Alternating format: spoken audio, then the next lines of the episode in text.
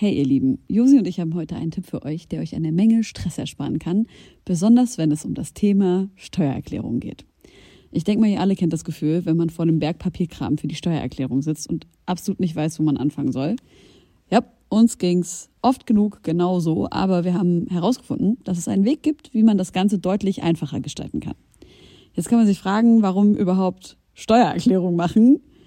Ja, also, abgesehen von der gesetzlichen Pflicht gibt es einige gute Gründe dafür. Zum Beispiel könnt ihr mit der richtigen Herangehensweise sicherstellen, dass ihr keine Steuerrückerstattung verpasst und euch sogar Geld zurückholt, das euch zusteht.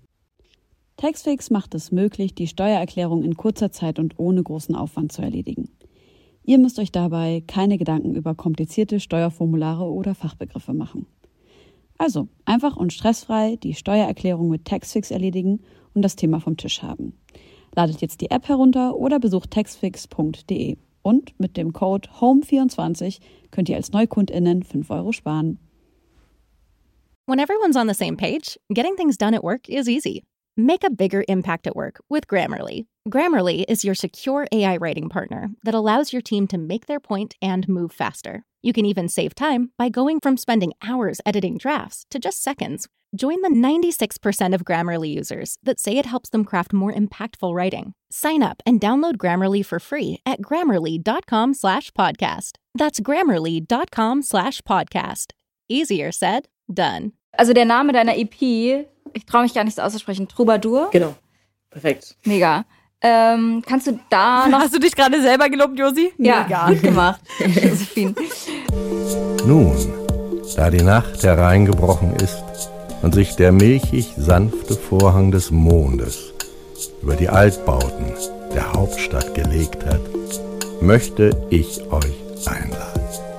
Ermöglicht durch euch höchst selbst, geschätzte Homegirls und Homeboys, geschätzte Homegirls und Homeboys, geschätzte Homegirls und Homeboys, geschätzte Homegirls und Homeboys.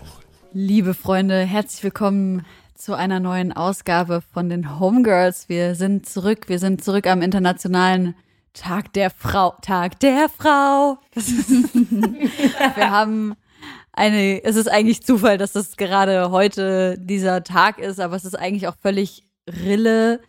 Was wir eigentlich heute feiern, ist, dass eine Gästin bei uns ist, die ultra jung ist, ultra krass ist, die einen meiner wahrscheinlich für immer Lieblingssongs gemacht hat, den ich seit 80, nicht mal, acht Tagen wahrscheinlich, einfach nur auf Dauerschleife höre.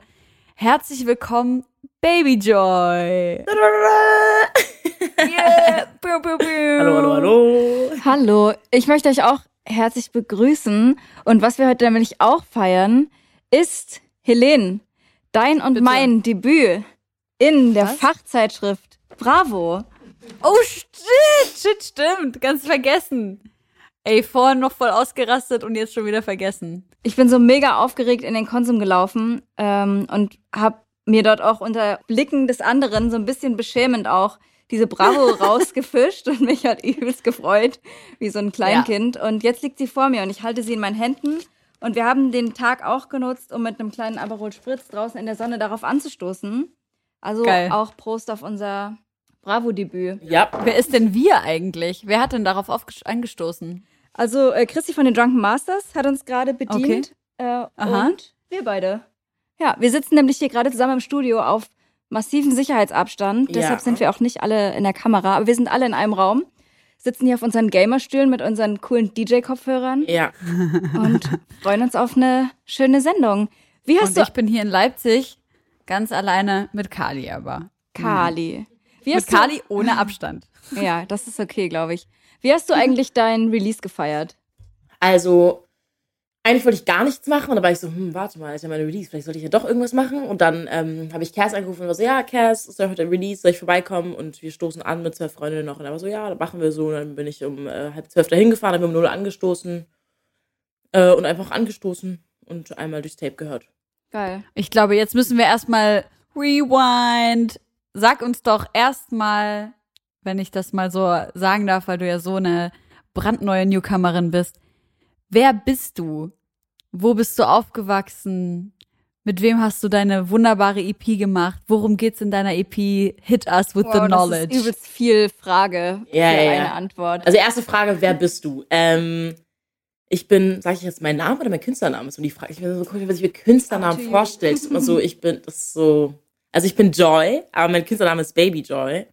Und ähm, habe jetzt die letzten Monate an meiner EP gearbeitet, die jetzt am Freitag rausgekommen ist, mit der dazugehörigen Single Viele Leute gucken. Und die EP enthält sieben Songs und ist ein Mix aus Französisch, Deutsch und auf dem letzten Track auch ein bisschen Englisch. Ähm, genau, also so 50-50 Französisch-Deutsch, würde ich sagen. Und die wurde ausschließlich von Cass on the Beat produziert, sprich, er ist der Mensch, der alle die ähm, Beats für mein Tape gemacht hat.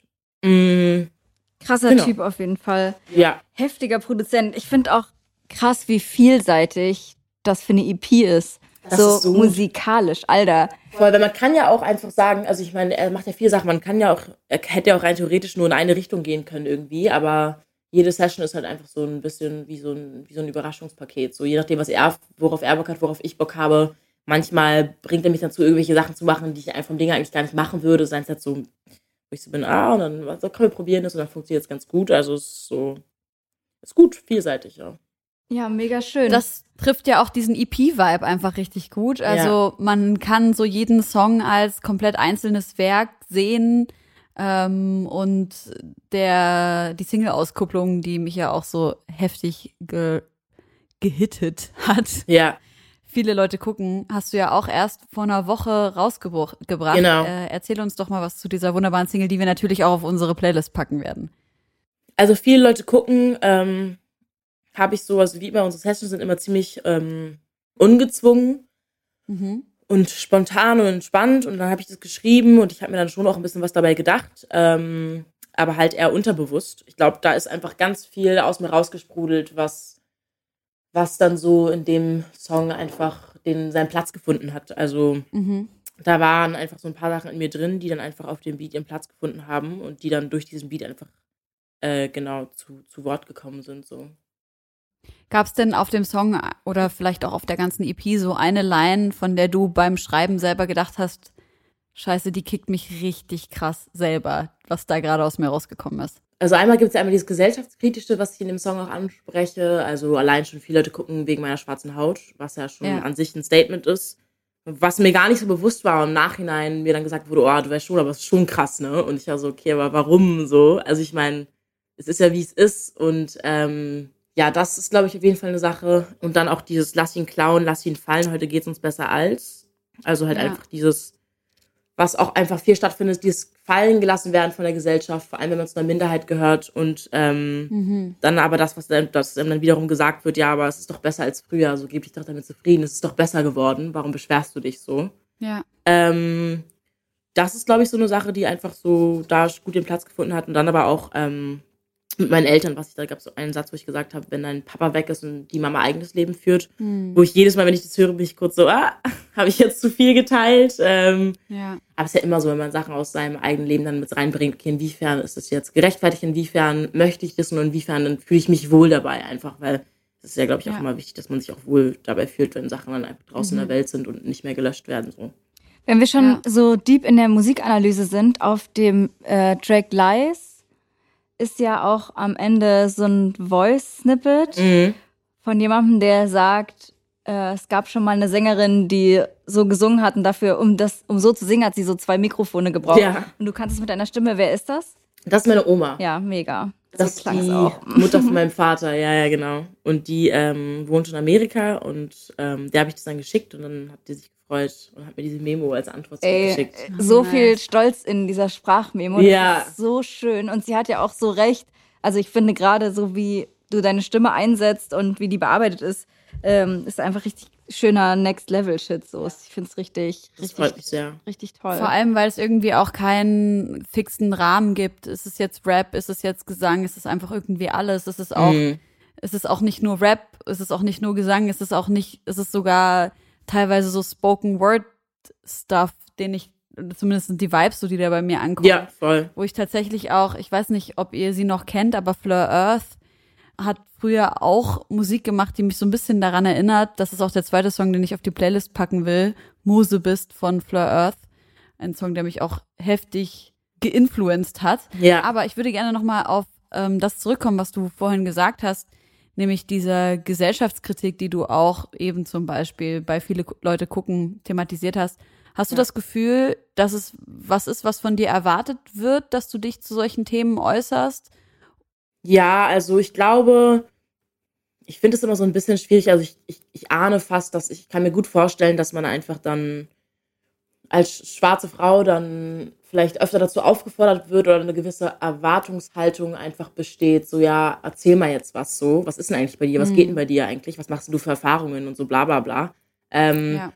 Und dann einfach so ein bisschen erwartet wird, dass, dass man aufklärt halt. Also, dass man halt aufklärt und aber die, die Arbeit selber nicht alleine getan. Also, die wollen sich jetzt nicht einfach hinsetzen und einfach mal von Laptop ein paar Sachen recherchieren oder so, sondern es ist so ein bisschen so eine Erwartungshaltung da und es ist irgendwo okay, aber ich glaube, man ist halt vorbelastet ähm, durch verschiedenste Sachen. Also vorbelastet, wie oft ich schon mit Leuten zusammensaß oder in der Bar saß und dann so Sachen gefallen sind, die mich einfach persönlich als schwarze Frau super getroffen haben, wo ich dann Freunden erklären musste, warum, was sie gesagt haben, nicht klar geht.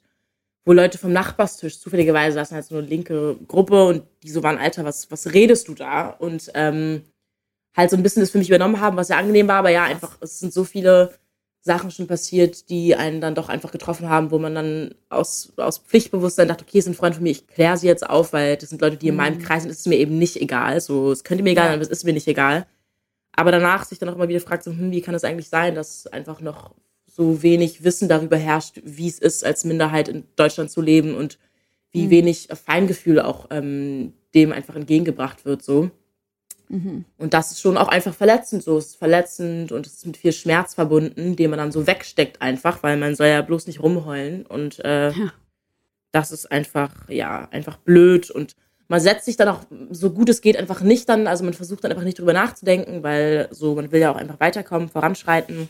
Aber wird dann immer wieder so ein bisschen daran erinnert, so. Also durch verschiedene Situationen. Und man muss, ah, okay, alles klar, ja, nee, die Leute wissen einfach echt nicht Bescheid und so halt. Also ist es eher was aus dir als Coping-Mechanismus mit diesem Schmerz rauskommt, als eine Erwartung, die du auch an dich selber hast, dass du einfach über diese Themen sprechen musst, auch öffentlich? Ja, also ich meine, es hängt davon ab, in welchem Rahmen. Wenn das jetzt äh, auf eine Situation äh, spezifisch ähm, bezogen ist und da passiert was und ich bin dabei und es sind Leute, mit denen ich zu tun habe, dann bin ich die Erste, die da was sagt. Ich kann das nicht nicht sagen, weil mich das persönlich angeht und es mit so vielen Erf Erfahrungen verbunden ist. Ich sage, okay, ich muss da jetzt was machen. Ja. Aber ähm, ich hatte jetzt auch noch nicht, dass jetzt großartig jetzt jemand Außenstehender dann halt zu mir gekommen ist und sagt mal, also so, hier, komm mal her und rede darüber. Ich, ich weiß nicht. Äh, ich glaube, irgendwo ist es mir schon wichtig, darüber zu reden, aber irgendwo ist mir auch wichtig, dass ich mich da einfach so selbst schütze und gucke, dass ich da so ein bisschen meinen, Mhm. meinen inneren Frieden bewahre und so einen Rahmen für mich schaffe, in dem ich mich einfach wohlfühle und nicht das Gefühl habe, ich muss jetzt irgendjemandem was erklären oder beweisen oder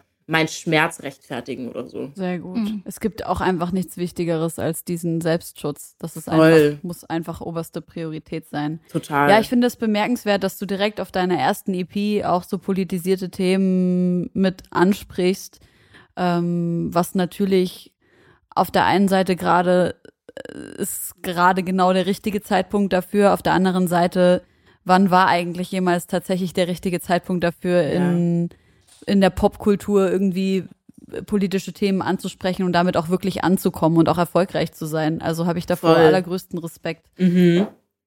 Voll, voll, voll, auf jeden Fall. Du hast ja auf einem Track auch eine Sprachnotiz an deinen Bruder. Das ist Mhm. Dead Dog von Genau. WHZ. Ja.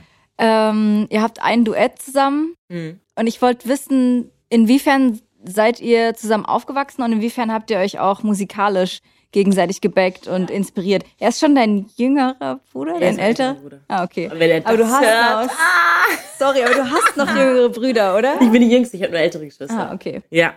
Aber erst mein älterer Bruder, haha, ja. Wie viel ist er denn? Ähm, also Pablo ist 23, ich werde jetzt 22, also erst nur anderthalb Jahre älter.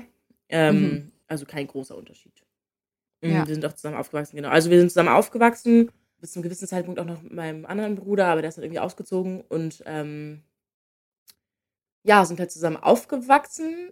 Aber was hattet ihr so musikalisch schon miteinander zu tun? Wann hat das angefangen, dass ihr gemerkt habt, so, das ist voll schön, Musik zusammen zu machen oder Ähm, man also wir supportet den hatten- anderen? glaube ich, einen, so ein, meine Schwester Maya, die ist äh, Schauspielerin und Sängerin auch, also Theaterschauspielerin. Und als ich so 12, 13 war, ähm, waren wir dann in Italien mit einer Freundin von ihr, Jessie Evans, die auch Musikerin ist. Und haben da aus einem riesen Open Air, Pablo und ich dann als Background-Sänger zusammen, da waren wir dann mit auf der Bühne, da habe ich noch ganz lustige Fotos von, da sah ich auch noch ganz Wie alt warst du aus. da? 12, 13 war ich Ach so, da. okay. Also ganz Mhm. klein. Nice. Sonst war unser Vater halt ein Musiker, bei dem, den wir halt manchmal be begleitet haben auf Konzerten von ihm. Meine Mutter ist musikaffin, mein Vater war Musiker, mein Opa äh, mütterlicherseits ist auch Musiker und irgendwie war das halt so Teil irgendwie des Lebens, des Familienrahmens, aber selber Musik machen kam dann erst später. Und wer hat zuerst Musik gemacht? Also dein Bruder oder du? Oder? Er hat zuerst angefangen zu rappen, das ist so lustig, weil das ist so lange her. Ich erinnere mich noch, da war ich noch jünger und dann haben die sich irgendwie geta- zusammengetan. Ich habe so ganz, ganz vage Bilder davon, weil wir waren ja alle auf derselben Schule, Sophie Scholl. Und dann haben die halt irgendwie sich sowas aufgebaut und angefangen zu rappen, es auf Soundcloud hochgeladen und so. Also ich erinnere mich noch ganz vage daran, da haben wir auch noch zusammen gewohnt, dass ich das da so mitbekommen habe. Ah ja, mein Bruder fängt jetzt irgendwie an, Mucke zu machen, aber ich konnte das auch nicht ganz greifen und ich war da auch nicht irgendwie, ich habe es nicht ganz verstanden, aber ich habe es halt so irgendwie mitbekommen, dass die da gerade anscheinend irgendwie was machen, so die Mhm. Boys. Ja, es war auf jeden Fall lustig. Mhm. Wo du jetzt sagst, Sophie Scholl Schule, ich habe mich letztens mit den Geschwister Scholl auseinandergesetzt, noch mal ein bisschen intensiver und wahrscheinlich habt ihr in der Schule auch viel darüber gelernt, oder? Boah, gar nicht so viel. Also, ich meine, ich habe auch ein schlechtes Gedächtnis. Ich habe sehr viel vergessen, was in der Schule mir gelernt wurde. Same, same. Ich habe Same. alles vergessen, was ich in der Schule gelernt habe. Echt. Also, ich bin froh, dass ich so ein Zeugnis habe, Ja, same. dass, dass mir das beweist, dass ich da war, weil sonst könnte ich das niemandem wirklich äh, zeigen, dass ich da Abitur gemacht habe. Es war so krass. Ich habe letztens, ähm, ich glaube, ich mit meiner Mutter darüber gesprochen. Ich war so, wir haben so darüber diskutiert, ob das wirklich ähm, richtig ist, Kinder mit schwierigen Themen in, in einem jungen Alter zu konfrontieren und ob die das auch wirklich verstehen. Zum Beispiel, Mhm. ähm, wenn man denen jetzt irgendwelche psychologischen Phänomene erklärt oder eben auch über Rassismus mit den Kindern spricht und so. Meine Mutter so, ähm, keine Ahnung, du musst halt Integralrechnung lernen, da wirst du schon verstehen, was Rassismus ist und wie du Natürlich. dagegen irgendwie Ganz vorgehen genau, kannst. Da war ich so, damn, das ist so fucking true. So gut, richtig. Ähm, ja, aber wegen äh, Sophie Scholl und ihrem Bruder, Mhm. wie hieß der doch gleich, Hans, Mhm, glaub schon. da einfach noch mal so ein bisschen diesen Gedanken sich so in Erinnerung zu rufen, dass es eine Zeit gab, wo man einfach für diese Art von Meinung einfach Flugblatt austeilen gegen nationalsozialistisches Gedankengut Ja. dass man für sowas halt ermordet werden konnte. Und so heute gibt's halt diesen Widerstand überhaupt nicht. Man hat Ja. diese Gefahr einfach gar nicht. Und trotzdem gibt's Leute, die halt einfach völlig unpolitisch bleiben und einfach ihr Maul nicht aufmachen.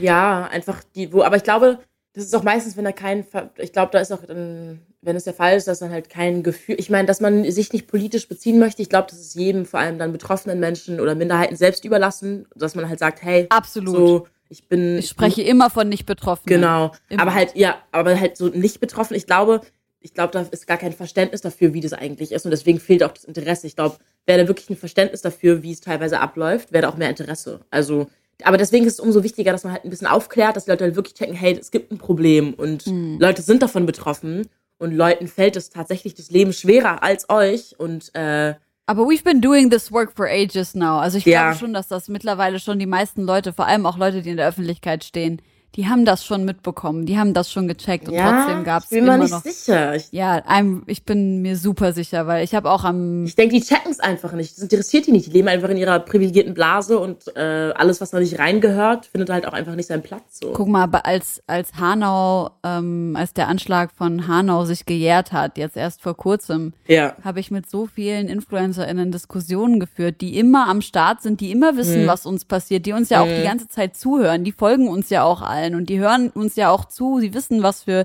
Diskriminierungen wir erleben und das spreche ich jetzt von wir, wobei ich ja noch eine Person bin, die relativ wenig diskriminiert wird, weil ich White Passing bin und helle Augen habe Ja. und kein Kopftuch Ja. trage und ähm, keine körperliche Behinderung habe. Aber trotzdem folgen diese Personen eben BIPOC, die regelmäßig über ihre Diskriminierungsformen sprechen und die Leute merken das, aber Mhm. in welcher Form sie sich solidarisieren können, das ist anscheinend immer noch nicht so richtig angekommen. Aber deswegen, Mhm. Ja, wollte ich noch mal an eine Zeit erinnern, in der es auf jeden Fall sehr viel gefährlicher war, seine Meinung zu sagen Ja. und in der es dann trotzdem Leute getan haben. Mhm. Sag mal, trinkst du da eigentlich Bier? Ich trinke Bier, ja. Na Prost! Prost. Es ist ja auch schon Mittwoch 16.30 Uhr. Ganz also genau. warum nicht? Kein Bier vor vier, aber es ist schon nach vier. Also machen wir alles richtig. Hey, wollen wir unser Freundinnenbuch machen? Ja. Bist du ready? Ich bin ready. Dein Name. Joy, Wohnort, Berlin. Beruf. Musikerin und Schauspielerin. Hat man dich schon irgendwo Schauspielern sehen? Tatsächlich hat mich schon irgendwo Schauspielern sehen. Ähm, ich habe einen Film gedreht, boah, da war ich noch 17, das ist schon einige Jahre her. Young, der hat auch die Premiere dann, da waren wir auch in München auf dem Filmfestival und dann eine Premiere. In Berlin gab es auch eine Premiere. Ähm, dann habe ich in Namen, Namen, Namen. Zerbrochen hieß es, Sat 1, 2015 lief das letztes Jahr, wenn ich mich nicht Okay. irre. Da habe ich mit meinem Bruder zusammen gespielt, da haben wir sogar zu Geschwister gespielt. Funny. Wir haben eine Geschwisterrolle zugewiesen bekommen und haben dann da gespielt. Das war richtig cool. Da waren wir auch in Brüssel. um Du so, ich kann das nicht. Ich kann nicht so tief in die Rolle rein. das funktioniert gar Fall. Und dann habe ich noch in Bibi und Tina die Serie mitgespielt. Geil. Weil ich habe Und- gesehen, du bist Schauspielerin, aber ich habe ich hab auch kein Fernsehen und so und Ah, ich habe das nicht. so richtig mitbekommen. Ja, ja, auf jeden Fall. Deshalb wollte ich das nicht gern mit. nochmal Ja, auf äh, jeden. Ich dachte, das ist cool. Das macht Spaß. aufdröseln. Ja, ich habe auch gelesen, du willst es wieder mehr machen und hast Ja. Bock drauf und so. Ja, ja, voll. Was wäre deine Traumrolle? So Traumrolle ist schwierig. Also ich glaube, was immer ganz praktisch ist, wenn man halt irgendwie eine Rolle bekommt, die einen dann so ein bisschen die Türen öffnet, die ein bisschen relativ groß ist, dass halt Leute einen auf dem Schirm haben, weil gut sein ist eine Sache, aber viele Leute sind gut und ich glaube, es ist einfach wichtig, dass man dann irgendwas bekommt, was erstmal zu einem passt und wo Leute sind, ah, okay, krass, die gibt's geil, die laden wir jetzt nochmal ein irgendwie. Mhm. Und sonst also so alles tatsächlich, was so ein bisschen, so Rollen, die so ein bisschen leichter sind, wo ich so jemand Jüngeren spielen soll, sind auch cool, aber was mir meistens wirklich Spaß macht, sind eher so tiefgreifendere Rollen, Familiensachen, wo ich auch wirklich viel aus meiner Vergangenheit mit reinbringen kann, Ja. weil halt meine Familiensituation auch nie einfach war und ähm, auch die Beziehung zu meiner Mutter nie einfach war. Und mein Vater ja einfach auch verstorben ist, als ich jung war und dadurch einfach sehr viel Schmerz auch in mir ist, den ich dann gut zum Einsatz bringen kann, sobald es halt darum geht, hey, du bist die Tochter von dem und dem und da gibt es gerade diese, diese Situation und da kann ich mir sehr gut einfühlen. Also ich hatte einmal ein Casting für ein Projekt und das Projekt war wie auf mich zugeschnitten, es war so geil und dann haben wir einfach bei dem Casting, es ist so intensiv geworden und es hat, hat einfach mega Spaß gemacht, weil es Ja. halt Sachen sind, die mich lieber betreffen, weil man sich davon distanziert hat, man ist älter geworden, man kommt über gewisse Sachen hinweg, aber dann nochmal eintauchen zu können in Form einer Rolle als Schauspielerin ist halt einfach geil. Also es macht einfach super Krass. viel Spaß. Ja. Also alle CasterInnen, die hier zuhören, castet Baby Joy. Ganz genau. Castet mich. Mit der Helena Zengel heißt sie, glaube ich, äh, mitbekommen, die in Systemsprenger die Hauptrolle gespielt Mhm. hat. Dieses ganz So- junge Mädchen. Ja, genau, so elf Jahre oder so und jetzt in Mhm. diesem Hollywood-Streifen mitgespielt hat. Das ist auch krass, Western. ey. Alter, heftig. Also sie spielt halt immer so eine sehr krasse, äh, exzessive Rolle. Ja, so. das ist so krass. Aber ey, es ist wirklich, ich finde es richtig heftig. das. Das ist so ja. schön. Habt ihr den Film gesehen? nee, habe ich nicht ja, gesehen. Ich habe beides gesehen. Mhm. Und wie ist dieser Tom Hanks-Film? Also ich finde, der ist genau der richtige Film, wenn die Kinos nicht offen haben und man will sich zu, also zu Hause so ein Netflix-Ding Ah, reingucken und man weiß nicht, was man gucken soll. Mhm. Also es ist ganz gute Unterhaltung, aber ich glaube, es ist nichts unbedingt fürs Kino. Also da hätte Okay. ich es nicht gebraucht, aber ich fand den Film super. Und sie so spielen zu sehen als ähm, junges deutsches Girl. Ja. Ähm, und ich fand sie in Systemsprenger auch so krass, Mhm. äh, auch mit, äh, wie heißt der, ähm, Schuch, Albrecht Schuch und so. Ja. Einfach alles so gute Schauspieler. Ich kann das auf jeden Fall empfehlen. Und ich wollte eigentlich mit euch, ich weiß nicht, ob ihr generell in letzter Zeit so die Dokus geguckt habt. Es fing an bei Nicki und Paris Hilton. Dann habe ich Britney Spears geguckt. Jetzt gestern habe ich Billy, die Billie Eilish Doku Auch gesehen. alles nicht gesehen, will ich alles sehen. Aber es die gibt's auch nicht gesehen? Netflix, ich will die alle sehen. Ich wollte mit euch drüber sprechen. Ach, schade, Marmelade, ich gern drüber Ich habe geredet. gar nichts davon gesehen. Ich auch Okay. nicht. Ich habe sie alle gesehen. Weil ich immer höre, wenn es rauskommt, dass es so, dass die Leute so übelst fertig danach sind, dass es so voll traurig ist, so mäßig. Ja, Das ja. kann ich mir einfach nicht geben. auch Selbstschutz wieder, Aber ist gut. Billie Eilish kann man Ja, sich, glaube ich, angucken, ohne richtig traurig Ja, zu okay. sein. Ich finde es schon auf eine Art auch empowernd und cool Mhm. irgendwie. Und ich bin eh Fan. Ja. Sag mal, hast du gerade gesagt, dass du bei Bibi und Tina mitgespielt hast? Ja, also es war so eine Geschichte bei Bibi und Tina auf Amazon, die Serie, die jetzt rauskommt, ist, da hätte ich eigentlich eine relativ gute Nebenrolle gehabt, also eine ganz Aha. für eine Nebenrolle eine große Rolle und dann ähm, hatte ich eigentlich von vornherein kommuniziert, dass ich eine Pferdehaarallergie habe und das wurde aber nicht, das wurde nicht durchgesprochen. Dann saßen wir da bei den Proben und ich meinte so, hey, übrigens nur, du Bescheid wisst, falls ich durchkomme, ist, äh, äh, ich habe eine Pferdehaarallergie und dann waren da die Produzenten, die waren so, oh, äh, ah, alles klar. Und Bibi und Tina ist ja offensichtlich mit Pferden, also die sind involviert und dann hieß es halt, ey, wir können als Produktion das Risiko nicht auf uns ausnehmen, dass du dann einen Asthmaanfall hast und das geht halt nicht. Aber der Regisseur war halt mega cool, der hat das Produkt, der hat mich halt gefeiert und war so, hey, so, er hat mir halt dann doch eine kleinere Rolle gegeben, einfach weil wir cool waren Ja. und dann habe ich halt eine kleinere eher, also was ist Komparsenrolle, ich war so eine Verkäuferin irgendwie.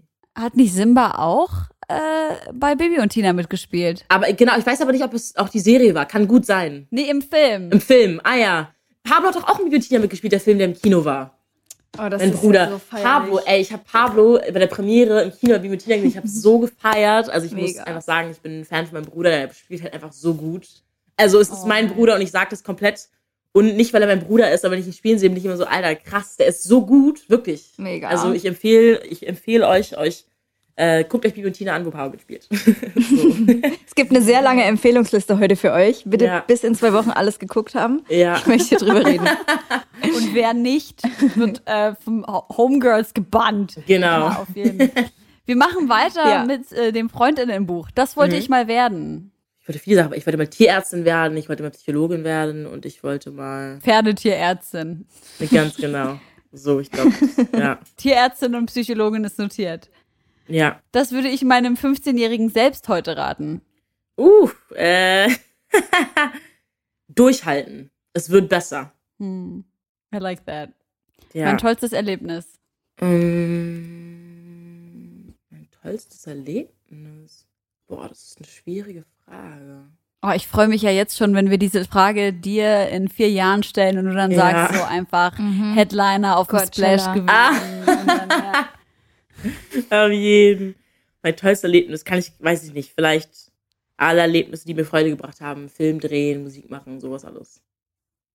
Homegirls Also es ist dir schon auch Podcast. wichtig, diese, dieses, dieses, diese Karriereerfolge sind was, was dich auch richtig happy macht. gerade. Ja, voll. Also es gibt mir einfach was. Es gibt mir einfach was und es motiviert mich und es ist einfach immer besser, als Schön. zu Hause zu sitzen und nichts zu machen.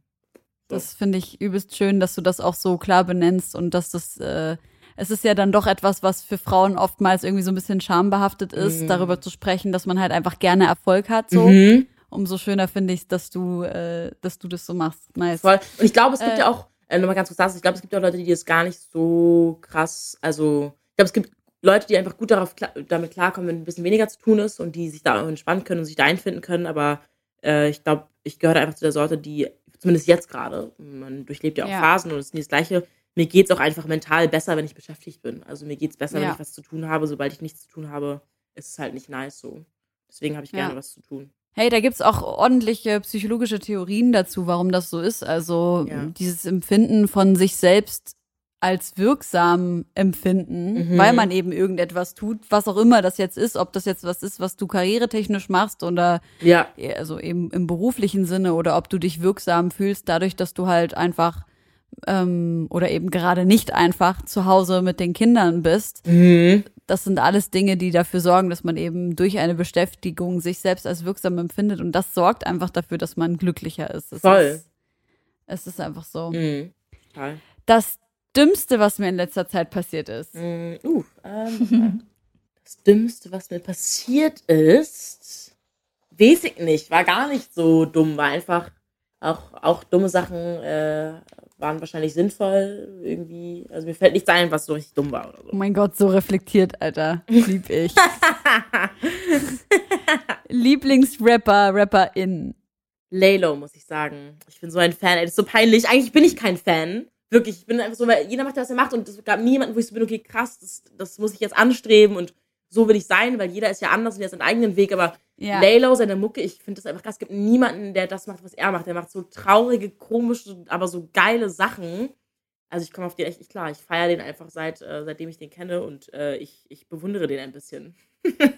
Geil, dann packst, du- packst du wahrscheinlich nachher von ihm auch einen Song auf deine Playlist. Ich habe voll Ja. vergessen, dir zu sagen, dass du drei Songs für die Playlist mitbringen musst. Oh, ups, okay, auf jeden Oder zwei. Ja, ja. Oder zwei oder auch nur ein. Doch, doch, drei Wie auch immer ich. du willst. Ja. Wir haben ähm, noch drei Sektionen. Der nächste, die nächste Sektion ist, das würde ich gerne können. Ich würde gerne richtig krass tanzen können. Also, man denkt ja immer, ja, schwarze Frauen, die können alle tanzen, so bla bla bla. Ich will nicht sagen, ich kann nicht tanzen. Ich kann tanzen. Ich kann tanzen, ich bin confident beim Tanzen, aber ich kann nicht tanzen tanzen, wie diese krassen Tänzer, diese Tänze lernen. Ich war einmal im Tanzkurs und dieses Ja. im Kopf behalten, wann der nächste Move kommt, kann ich halt einfach nicht so. Ich würde Oh gerne Gott. tanzen können. Ich unterschreibe das sofort. Ja. Ich war auch als Kind immer wieder in so Tanzunterricht-Stuff. Ich konnte mir einfach die Choreos nicht merken. es funktioniert einfach nicht. Ich behaupte nämlich auch von mir, dass ich okay tanzen Ja. kann, aber es geht nicht. Ich Ja. habe immer so die ersten zwei Moves und das war so übelst powerful und ich dachte so, yes! Und dann sind einfach, ist einfach mein Hirn leer. Ja, genau, genau. Das Hirn wird einfach leer, man weiß gar nichts mehr so. Ich würde auch gern richtig gut tanzen können. Mhm, das Vielleicht können wir zu dritt mal was. das eine so Choreo geil. aus. Ja, und wenn man tanzen kann, dann finden Leute auch einfach cool. So, die gucken einen an und sind so, boah, die kann tanzen Ja. und man ist ja so der Mittelpunkt und das ist so krass. Also wenn ich tanzen, Leute richtig tanzen, bin ich so, oh krass. Also es beeindruckt mich richtig. wenn Leute Ja, tanzen. Ich habe mir gerade vorgestellt, wie wir zu dritt so eine TikTok-Challenge machen und dann mit diesen Gedanken so zwei Sekunden im Kopf gehabt, dachte ich mir auf gar keinen Fall, das ist Nee, ultra scheiße. nee, nee, nee. Das lassen wir mal. Was ist dein äh, Lieblingstier? Katze. fühle ich zu Mhm. 100 Prozent. Und was ist dein größter Wunsch? Mein größter Wunsch ist, glaube ich, einfach, es zu schaffen, trotz allem, was so auf einen zukommt, einfach glücklich zu sein und sich so seinen Kosmos zu schaffen. Es muss nicht perfekt sein, aber halt einfach nicht aufgeben und weitermachen und in irgendeiner Art und Weise halt einfach ähm, Glück finden. So. Wunderschön. Hm. Ey, das war die knackigste und auf jeden Fall eine der unterhaltsamsten Freundinnenbuch äh, Session, die wir je hatten. Ja. Normalerweise dauert das immer so 40 Minuten, Auf bis wir damit jeden. durch sind. Die Leute sind auch einfach auf die Fragen nicht vorbereitet irgendwie. Das Mm. ist so. Aber heute ohne Vorbereitung voll geballert einfach. Ja. Ja, finde ich, finde ich auch mega. Wir könnten tatsächlich auch direkt so eine ähm, Song-Session, wir packen es auf unsere Playlist machen. Was hältst du davon? Gerne. Willkommen in einem Moment ganz für dich. Du hörst jetzt die Homegirls. Weil ich habe zwei Songs mitgebracht. Zum einen, der Song heißt Gold Chains von Genesis äh, Owusu. Und das ist ein Ganache-australischer Rapper, der, glaube ich, 2017 schon was rausgebracht hat, ist dann durch so einen Werbespot auch super bekannt geworden ähm, und hat jetzt dieses und letztes Jahr halt nur Hits geballert und es ist komplett an mir vorbeigegangen. Ich check's überhaupt nicht. Und ähm, er rappt übelst krass, aber ich, die Art und Weise, wie er seine Stimme bearbeitet auf seinen Tracks, die klingen immer so ein bisschen, als wäre er irgendwie so unter Wasser oder so. Also da ist so ein ganz geiler Effekt drauf und ich finde es mega special. Den möchte ich unbedingt draufpacken, ganz neu. Und dann habe ich einen Musiktipp von meiner Freundin Tamara bekommen, die auch die Musikanalyse von Shoutout. Puls moderiert mit Friedel Achten zusammen, genau. Die auch einfach einen scheißgeilen Musikgeschmack hat und wir updaten uns immer gegenseitig. Und sie hat mir einen Song genannt von äh, Channel Tress featuring Tyler Creator. Fuego heißt der Song. Auch an mir vorbeigegangen und auch überkrass. Leute, bitte jetzt rüber in die Playlist und überzeugt euch von meinem sehr guten Musikgeschmack. Und wenn ihr Homegirls zu Ende gehört habt, dann könnt ihr auch gleich mal rüber switchen zur Musikanalyse von unserer lieben Freundin Tamara und dem Friedel. Sorry, eine, eine Sache noch dazu.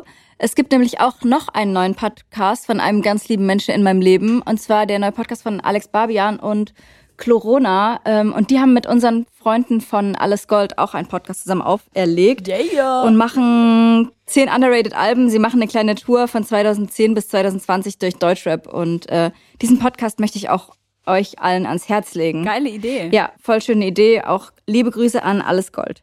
Baby Joy, hast du ein, zwei Musikwünsche für uns? Der eine ist Again von Kida Kutz und Gecko. Ist einfach so ein Lieblingssong oder hast du Den habe ich jetzt, ja, den habe ich durch, äh, durch einen, einen Freund von mir entdeckt und den feiere ich sehr, weil der sowas, der hat sowas, ist halt so ein Tanzlied, aber es hat auch sowas, sowas Dunkles, Tiefes und es ist einfach ein geiler Mix. Ähm, was Französisches werde ich jetzt, glaube ich, nicht vorschlagen, weil das ist einfach dann nicht so spannend für die, die kein Französisch können. Moi? Na klar. Moi. Wir hören, wir hören, wir Moi ist sehr gut in dem Zusammenhang.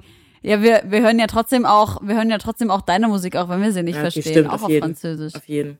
Dann gibt's Maison Bleue von äh, ITO, also ITO. Und noch einen dritten finde ich auch. Du wolltest, hast du vorhin Layla? Genau, um ihm treu zu bleiben, meinem lieben Laylo, der mich nicht kennt, aber Kennen Sie jetzt mal. La Claylo. Kenn jetzt mal Baby Joy. Und Burning Man von Laylo und Lumpal.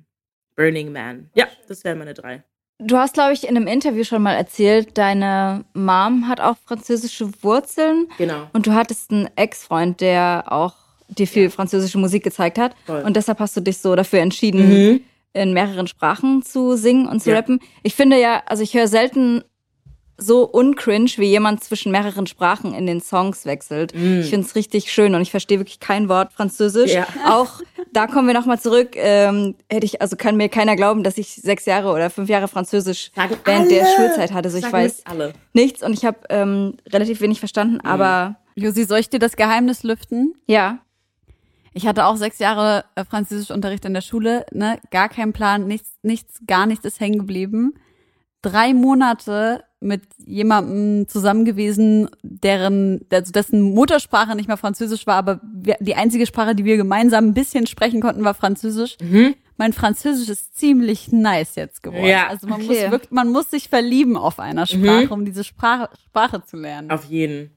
Also die Frage war Französisch, woher das Französisch kommt. Ja, genau. Mhm. Also ich habe das ja schon, äh, oder wir haben das ja schon irgendwie recherchiert mit unserer Redakteurin zusammen. Aber wie, was war der ausschlaggebende Punkt, dass du Bock hattest, so Genau, vielsprachig also- zu singen? Meine Mutter ist Pariserin, die ist in Paris geboren und aufgewachsen und ist dann irgendwann mit so 21, da hat sie dann einen deutschen Typen kennengelernt und da hatte sie aber schon ein Kind von einem anderen Typen und ist dann aber irgendwie, war zu Hause alles nicht so schön und dann äh, ist sie halt mit dem Typ nach Berlin gezogen und hat dann sozusagen ihr Leben hier aufgebaut. Ähm, ist aber eben Französin und hat auch nur Französisch mit mir geredet. Als ich klein war, ich war auf einer französischen Grundschule und dann auf einer französischen Oberschule und habe auch deutsch-französisches Abitur gemacht. Ähm, also alles Französisch.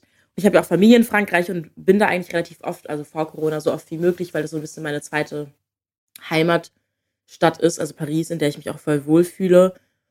Und dann habe ich meinen Ex-Freund kennengelernt. Ähm, da war ich, war ich 15 oder so. Und da waren in Spanien und in, in Almeria. Und da habe ich den kennengelernt. Sind wir zusammengekommen. Es war halt eine Fernbeziehung. Und ich bin dann aber auch ab und zu dann zu dem gekommen, weil es eine Fernbeziehung war. Und da er eigentlich aus den Pariser Außenbezirken kam, hat, hat er halt voll viel französische Musik gehört. Und die ich davor gar nicht kannte.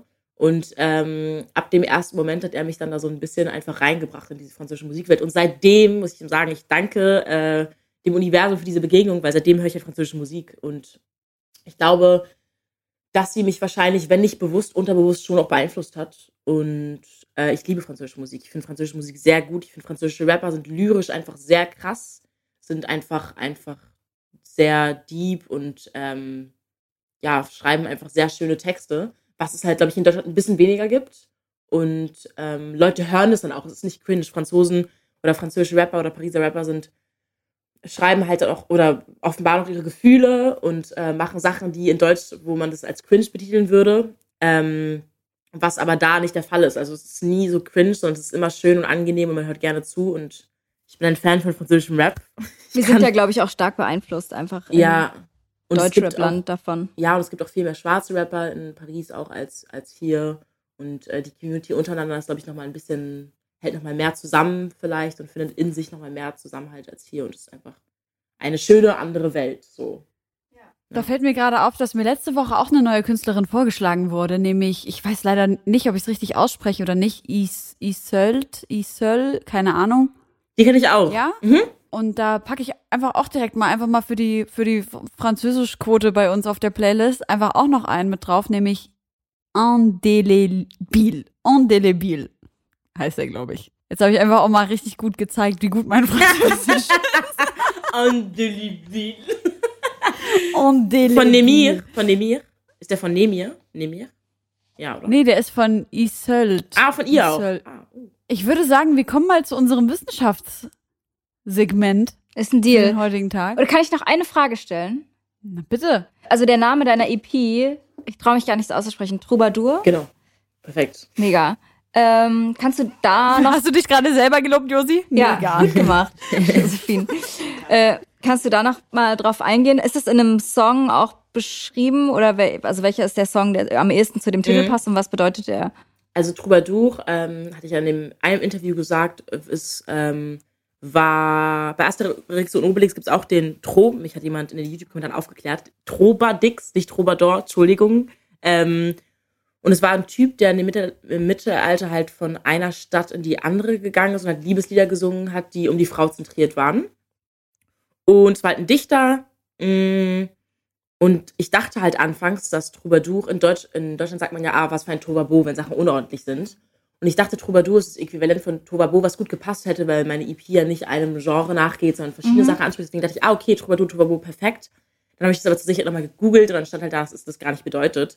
Aber die Bedeutung, die halt Troubadour hat, war halt genauso passend. Also es geht um Liebe, es ist ein Dichter und die anderen, der setzt sich nicht ganz fest, er ist auf der Hut, er, er, er bleibt nicht an einem Ort, sondern er ist, geht immer weiter und es hat einfach perfekt für die EP gepasst, weil die ist auch einfach vielschichtig ist und nicht auf ein Genre begrenzt und einfach auch so einen Entwicklungsprozess beschreibt. Also das war jetzt eine Sache, die oder Lieder, die in einer gewissen Phase entstanden hat und jetzt ist man aber auch schon wieder weiter und die Songs, die jetzt entstehen, entstehen wiederum in einem anderen Kontext und das war halt der perfekte Name, um diese Phase von mir zu beschreiben. So. Voll schön. Ja. Ja. Der Wissenschaftsfact, der große Wissenschaftsfact. Kurioses aus der Wissenschaft. aka X-Faktor, das Unfassbare. Ich möchte mit euch über Deepfakes sprechen. Tatsächlich weniger über die Wissenschaft dahinter, sondern einfach, wie es euch damit geht. Ich erkläre mal ganz kurz, worum es geht, damit auch alle auf dem Stand sind, auf dem ich auch bin, nämlich tatsächlich den äh, zwei Minuten damit beschäftigt stand. Und zwar ähm, ist Deepfake ein Wort, das sich zusammengesetzt hat aus Deep Learning und Fake. Und es geht im Prinzip darum, dass auf eine Person, die gefilmt wird, das Gesicht einer anderen Person draufgelegt wird und zwar durch künstliche Intelligenz. Wir haben das ja auf Social Media alle in letzter Zeit gesehen. Keine Ahnung, irgendein Video von Kylie Jenner in irgendeinem, was weiß ich, Video und auf einmal ist das äh, Gesicht von, was weiß ich, mhm. Paris Hilton da drauf. Und äh, wir finden es alle witzig und man kann auch immer noch erkennen, dass das alles nicht so richtig echt ist. Dieses Phänomen, dass man das Gefühl hat, ne, da stimmt irgendwie was nicht, das ist nicht so echt und wir erkennen das als unecht, nennt man übrigens Uncanny Valley. Aber ähm, Deepfake geht mittlerweile schon so weit, dass wir nicht mehr erkennen können, dass es künstlich erstellt ist. Das heißt also Gesichter, die wir ähm, aus einer anderen, aus einem anderen Kontext kennen, also zum Beispiel mein Gesicht werden, wird auf ein Gesicht, was mit diesem Kontext überhaupt nichts zu tun hat, draufgelegt. Also zum Beispiel würde jetzt mein Gesicht auf Josis Video beim Auflegen gelegt werden und durch diese künstliche Intelligenz da dazu gebracht werden, sich genauso zu bewegen wie Josis Gesicht, dann ist das ein Deepfake. Ich finde das absurd und ich finde das gruselig, dass diese künstliche Intelligenz, und das ist ja das Krasse daran, diese künstliche Intelligenz kann eben selber lernen. Das ist eben dieses Deep Learning, dieses, dieser Deep Learning-Effekt, von dem da gesprochen wird. Die künstliche Intelligenz bildet sich die ganze Zeit selber weiter und bringt sich immer weiter bei, noch krasser zu werden, sodass man auch jetzt schon einfach nicht mehr unterscheiden kann, ist es jetzt die Realität oder nicht. Aber das ist trotzdem von Menschen angestoßen, oder? Also da, da ist schon jemand an einem Rechner, der sagt, du, künstliche Intelligenz, programmierst jetzt den Kopf darauf. Oder? Ja. Das noch. künstliche Intelligenz. Noch, aber es kann natürlich, also du kannst natürlich dein, also die KI so programmieren, dass sie sich, dass die einfach random irgendwelche Faces aufeinander schmeißt. Weil für mich klang das jetzt gerade so nach eigentlich eher so ein Job für Photoshop Philipp. Also ich wusste nicht, dass das von künstlichen Intelligenzen auch gemacht wird. Nee, das ist ja auch nicht einfach nur ein Foto, sondern das ist halt ein Video. Stell dir vor. Ja. Also, weißt du? Klar. Und das ist halt so krass gut, dass du es nicht erkennst. Ich habe heute Morgen ein Video gesehen ähm, auf Orilmas äh, Instagram-Seite. Shoutout an dieser Stelle, ähm, der einen äh, TikTok-Account geteilt hat von einem Typen, der heißt Deep Tom Cruise. Und das ist halt einfach ein Typ, der random irgendwelche Sachen macht. Und da wird halt per Deepfake-Technologie. Äh, was ist mit mir los, Alter? voll ins Französische gerannt, Alter. genau. Per Deepfake-Technologie wird da ähm, dafür gesorgt, dass es halt einfach eins zu eins aussieht wie Tom Hanks und äh,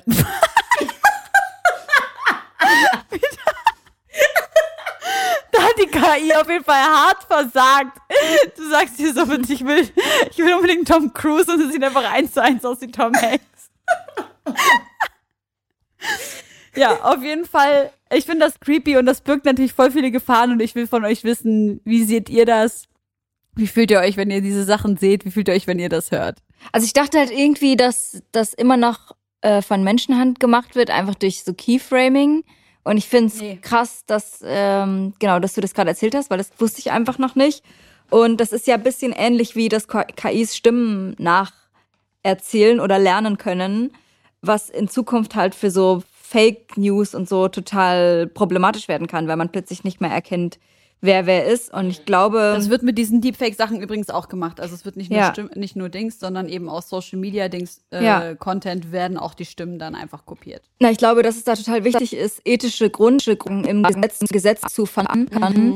damit es einen bestimmten Punkt gibt, an dem man nicht weiter programmieren darf oder an dem man irgendwie, äh, oder wo es Regularien gibt, dass das nicht passieren darf wie man das natürlich. Dass gekennzeichnet werden muss. Ja, oder genau, so eine Kennzeichnungspflicht. Weil ich meine, was bringt das? Also was ist der Benefit davon, außer irgendwie Fake News und Fun? So hat, bringt es die Menschheit weiter? Also ich denke mal, dass es ressourcenschonend sein könnte. Also jetzt angenommen, Baby Joy ist super crazy erfolgreich mit der Musik ähm, und wird angefragt für einen Film und dann geht sie zum Dreh dieses Films und dann muss sie aber irgendwie noch ein Interview geben. Dann kann sie halt eine andere Person zu dem Interview schicken, ihr sagen, was sie sagen soll. Und ähm, per Deepfake-Technologie wird dann halt einfach ihr Gesicht da drauf geballert. Also es könnte ressourcensparend sein. In dem Kontext, ja. Mhm. Aber ich sehe auch eher die Gefahr dahinter. Also ich bin da ganz bei dir. Und wenn wir mal die deutsche Gesetzesfindung angucken, dann wird das wahrscheinlich 30 Jahre dauern, bis äh, da irgendwo ein Gesetz dazu entsteht. Wie, wie denkst du, Joy, wenn du das hörst? Also wenn ich jetzt nicht sagen höre, dass es wahrscheinlich länger dauern wird, bis da irgendwie ein Gesetz dazu entsteht und es ja durchaus auch Gefahren birgt und äh, mit sich bringt, würde ich sagen, dass man ähm, da vielleicht vorsichtig mit umgehen sollte. Im Endeffekt hat man es ja auch selber nicht in der Hand. Äh, ja. Aber dass es eventuell ja eine, einen gefährlichen Aspekt enthält, der sich äh, unter gewissen Umständen dann noch ähm, herausstellen wird. Ich habe diese große Angst davor, dass es halt einfach sagt, also dass es halt einfach eine diese Technologie halt einfach richtig zugänglich gemacht wird für alle möglichen Menschen mhm. und das dann einfach in keine Ahnung einem Eifersuchtsstreit, äh, ja, ich zeig jetzt deinen zum Beispiel muslimischen Eltern ein, ein Video von ähm, einer Pornodarstellerin, wo halt dein Gesicht äh, per Deepfake-Technologie draufgepackt wurde. Mm. Und dann bist du halt super krass erpressbar. Und mm. ich habe äh, heute Morgen äh, auch mit August darüber gesprochen, ob man das irgendwie nachverfolgen kann. Ähm, und der meinte halt zu mir, du müsstest halt Pixel per Pixel per Pixel absuchen, um zu erkennen, ist es wirklich Deepfake oder ist es echt.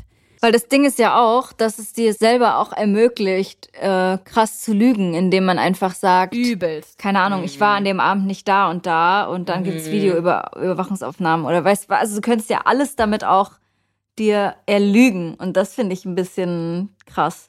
Scheiße, je ja. länger wir darüber sprechen, desto mehr klingt's wie eine Cold Mirror Folge. Oh Gott. Absolut. Nicht Cold Mirror. Absolut. Black ja, Mirror. Black Cold Mirror, Mirror wäre noch ja. gut, Alter. Ey, das habe ich auch gerade gedacht. echt so. Okay, gruselig. Ich weiß auch, wer die Hauptrolle spielt. Wer denn? Baby Joy. Ach so. Also, weil, weil wir sie dafür buchen und dann drehen wir diese Folge. Ich finde es auf jeden Fall auch eine richtig gruselige Vorstellung. Wir hatten das ja vor zwei Wochen schon mit der künstlichen Intelligenz in der Musikproduktion und so. So richtig geheuer ja. ist mir das nicht, ohne dass ich jetzt so boomermäßig klingen will. Ja, ich habe Angst vorm Internet, Leute. So richtig geheuer? also ich muss mal sagen. Sorry, oh, ich merke selbst. Ähm, ja, aber ich bin eher skeptisch da eingestellt, weil, ja, weiß nicht, die menschliche Emotionen mir zu, also über, über allem steht. Hm. Hast du schön gesagt. Hm. Ja. Aber ja, ey, Dicker, der Mensch schafft sich einfach selber ab und schafft einfach immer mehr Waffen, mit denen er sich selber fertig machen kann. Ja. Was ist dein Kryptonit, Joy? Mein was? Dein Kryptonit, deine größte mal. Schwachstelle. Meine größte Schwachstelle, so im Leben meinst du? Naja, was ist so ein bisschen deine Schwachstelle? Wo, Schwachstelle. wo kriegt man dich? Wo, wo hast du irgendwie ah, Angst? Oder so? Also bei mir wäre es, glaube ich, so Menschenmassen oder so. Ah, so Könntest du mich nicht reinstecken. Mhm. Ach, okay. Kann, glaube ich, auch was Persönliches sein, mhm. oder Helene? Klar, also alles. Ich würde zum Beispiel sagen, mein Kryptonit ist äh, Illoyalität. Ah, okay, sowas. Mhm, dass mhm. du da mhm. rasend wirst. Genau, einfach. also whatever. Bei mir ist es vielleicht wenn Leute einfach nicht, wenn Leute einfach nicht ehrlich sind und dann vielleicht irgendwas passiert und statt zu sagen, hey yo, so ich habe verkackt, komm vor, so ich habe einen Fehler gemacht, lass drüber quatschen, einfach dann so defensive werden und nicht mm. nicht sich eingestehen wollen, dass da wirklich gerade was passiert ist und entstanden ist, was vermeidbar hätte sein können, was immer passieren kann. Jeder Mensch ist fehlerhaft, so es kann immer auch vor allem in zwischenmenschlichen Beziehungen und Freundschaften kann immer irgendwas passieren, aber ich werde halt ganz wuselig. Ich hasse das und ich ja. habe da auch keine Geduld für und ich distanziere, mich, ich distanziere mich direkt davon, wenn ich merke, dass irgendwelche Leute mit sich selbst nicht im Reinen sind. So, also sobald ich halt merke, dass Leute mit sich selbst nicht im Reinen sind, dass sie selber gar nicht wirklich wissen, was sie machen, was sie für einen Einfluss haben, auch einen negativen Einfluss und auch nicht reflektiert mhm. sind, dann bin ich halt weg. So, das kann ich mir halt nicht geben, weil einfach in meinem Leben schon so viel auch Blödes passiert ist, und ähm, ich dann aber trotzdem für mich so eine Welt geschaffen habe, in der ich funktioniere und in der es mir ganz gut geht, ich mich halt vor sowas mhm. einfach schütze. Also ich habe da keine Geduld. Für andere Menschen, denen vielleicht weniger passiert ist, haben mehr Empathie und mehr Geduld und mehr Einfühlungsvermögen. Ach ja, okay, aber denen geht es ja auch nicht gut und so. Und ich verstehe das auch, aber ich bin dann halt einfach weg, weil ich kann mir das dann einfach nicht geben. Das ist wahrscheinlich so meine, Fühl ich. mein Kryptonit. Mhm. Fühle ich auch. Fühl ich. Ist wirklich eine gute Frage. Wir sollten die mit ins äh, Freundebuch aufnehmen. Ja, das ist eine gute Voll. Frage, wirklich. Ja, auch sehr persönlich. Oh mein Gott, lob mich noch mehr. Gut gemacht. Eine sehr gute Frage, Helen. Bist du jetzt äh, nach der EP ein Mensch, der sich so ein bisschen auch darauf ausruht? Weil ich meine, man arbeitet so krass auf irgendwas hin und dann ist es da und dann fällt einem so der Druck ab. Ähm, kannst du das erstmal genießen oder arbeitest du schon an den nächsten Sachen? Also ich kann es auf jeden Fall genießen. Ähm, das Ding ist halt, ich glaube, so gute Musik entsteht halt, also gut ist ja alles relativ, aber ich sage jetzt einmal, gute Musik entsteht ja auch meistens in einem ungezwungenen Kontext, in dem man einfach ähm, Inspiration findet, sei es von Menschen, sei es situationbedingt und jetzt nach so einer Peak kann es, glaube ich, ganz schnell so werden, dass man so, ups, jetzt mache ich jetzt ein Album, ups, ah fuck, ich muss jetzt, und das ist will ich, ich versuche es halt zu vermeiden. So, ich probiere halt einfach, ähm, wenn ich ins Studio gehe oder ich werde jetzt auch vielleicht bald noch mit einem anderen Producer arbeiten, aber dass es halt natürlich entsteht. Also, dass ich halt nicht ins Studio gehe mit dem Gedanken, ah, ich muss jetzt an meinem Album arbeiten, sondern ah, ich habe doch jetzt Bock, Mucke zu machen und ich brauche diesen Outlet Ja. und ich habe jetzt Bock, mit wem zusammenzuarbeiten. Und das ist halt das, äh, was ähm, jetzt passieren muss und passieren wird, spreche ich mal so ins Universum hinaus, ist, dass ich jetzt einfach ungezwungen einfach weiter an meiner Mucke arbeite, ohne diesen Gedanken, ich arbeite jetzt an meinem nächsten Projekt. So. Voll schön. Ja. Ich glaube, das ist auch ein guter Ansatz, weil ich merke das zum Beispiel an mir selbst, dass ich, keine Ahnung, wenn ich irgendeinen Beat gemacht habe und der ist in irgendeiner Playlist gelandet oder so, Mhm. ist mein Gehirn automatisch dazu geneigt, was Ähnliches zu machen, was so funktioniert, weißt du? Und das lenkt mich so ein bisschen ab von dem Grundgedanken der Musik, sondern ich denke dann, ah krass, ja, das hat funktioniert, das hat mochten die Leute so, vielleicht mache Ja. ich noch mal was in die Richtung. Aber es ist nicht der Grund, warum ich angetreten bin. Und ähm, deshalb finde ich das voll schön, das, was du da gerade gesagt hast, ja. Es muss halt Spaß machen irgendwie. Und wenn es Spaß macht, wird es auch meistens gut. Wenn da so Ja. ein gewisser Druck dahinter steht oder man den sich selber macht auch, dann kann es halt sein, dass was entsteht, was man selber gar nicht so fühlt. Vielleicht kommt es sogar gut an für die anderen, aber man selbst ist so, hm, irgendwie ist es nicht ganz so authentisch. Also einfach, glaube, es ist immer wichtig, dass man, dass es einem Spaß macht. Cool. Und den Rahmen muss man sich halt selber äh, schaffen, dass es einem Spaß macht. Hast du noch so ein Wunschfeature für die Zukunft?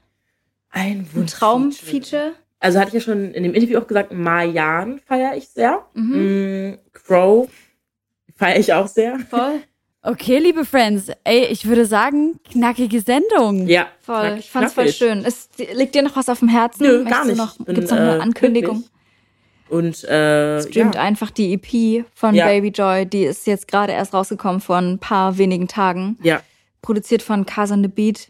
Ähm, und große Empfehlung von uns. Oder checkt unsere Playlist ab. Helene, sag noch was Schönes, Wichtiges am Ende. Troubadour. Troubadour, wow, so schön. Sag das doch mal. Troubadour. Die Schönheit geprickelt in meine Bauchnabel. Ich kann euch noch äh, schnell eine Hip-Hop-Frage stellen aus der Bravo. Seid ihr ready? Ja, Ja. Ähm, next, next zu unserer Seite ist ein Hip-Hop-Quiz. Mit wem hatte Apache 207 bislang sein einziges Feature? A. Ist es Bushido oder Shindy? Also Bushido und Shindy. B. Crow und Capital Bra.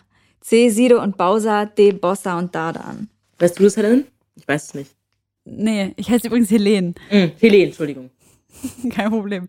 Äh, ich weiß es auch nicht. Ich würde aber, ich, ich will raten. Ja, mach. Also, Bushido, äh, Shindy, Shindy, Shindy nicht. Crow, Capital, Sido, Bowser, Bossa, Dardan. Ich nehme das letzte. Bossa und Dardan. Und du, Helene? Nee, ich glaube nicht. Ich glaube, Sido auch nicht. Was waren die zweiten? Crow und Capital. Ja, da sage ich ja. Also die Antwort ist tatsächlich Sido und Bowser. Nein! Was war denn das nochmal für ein Track? Scheiße. Ich google das jetzt. Ich weiß es auch nicht so richtig. Apache, Sido. Ja, 2002. Ach so, das ist ein, ach so, das ist auf einem, auf dem Sido-Album drauf. Ja, gut. Äh, ich, und, Mm. ich und keine Maske. Mm. 2002 heißt der Song. Wenn ihr wissen wollt, wie es äh, mit Lena und äh, Lara, den Zwillingen von TikTok oder wie heißen die, Lisa und Lena weitergeht, kauft euch die Bravo, checkt dort die Podcast-Charts ab und ähm, streamt die EP und wir hören uns in zwei Wochen wieder, Freunde, würde ich sagen. So läuft das. Ja. Danke, Baby Joy, fürs dabei sein. Gerne. Danke. Danke, danke. Denk an uns, wenn du da ganz oben bist, ja? Natürlich. Ja, natürlich. Ciao. Ja, mal bis bald. Ciao.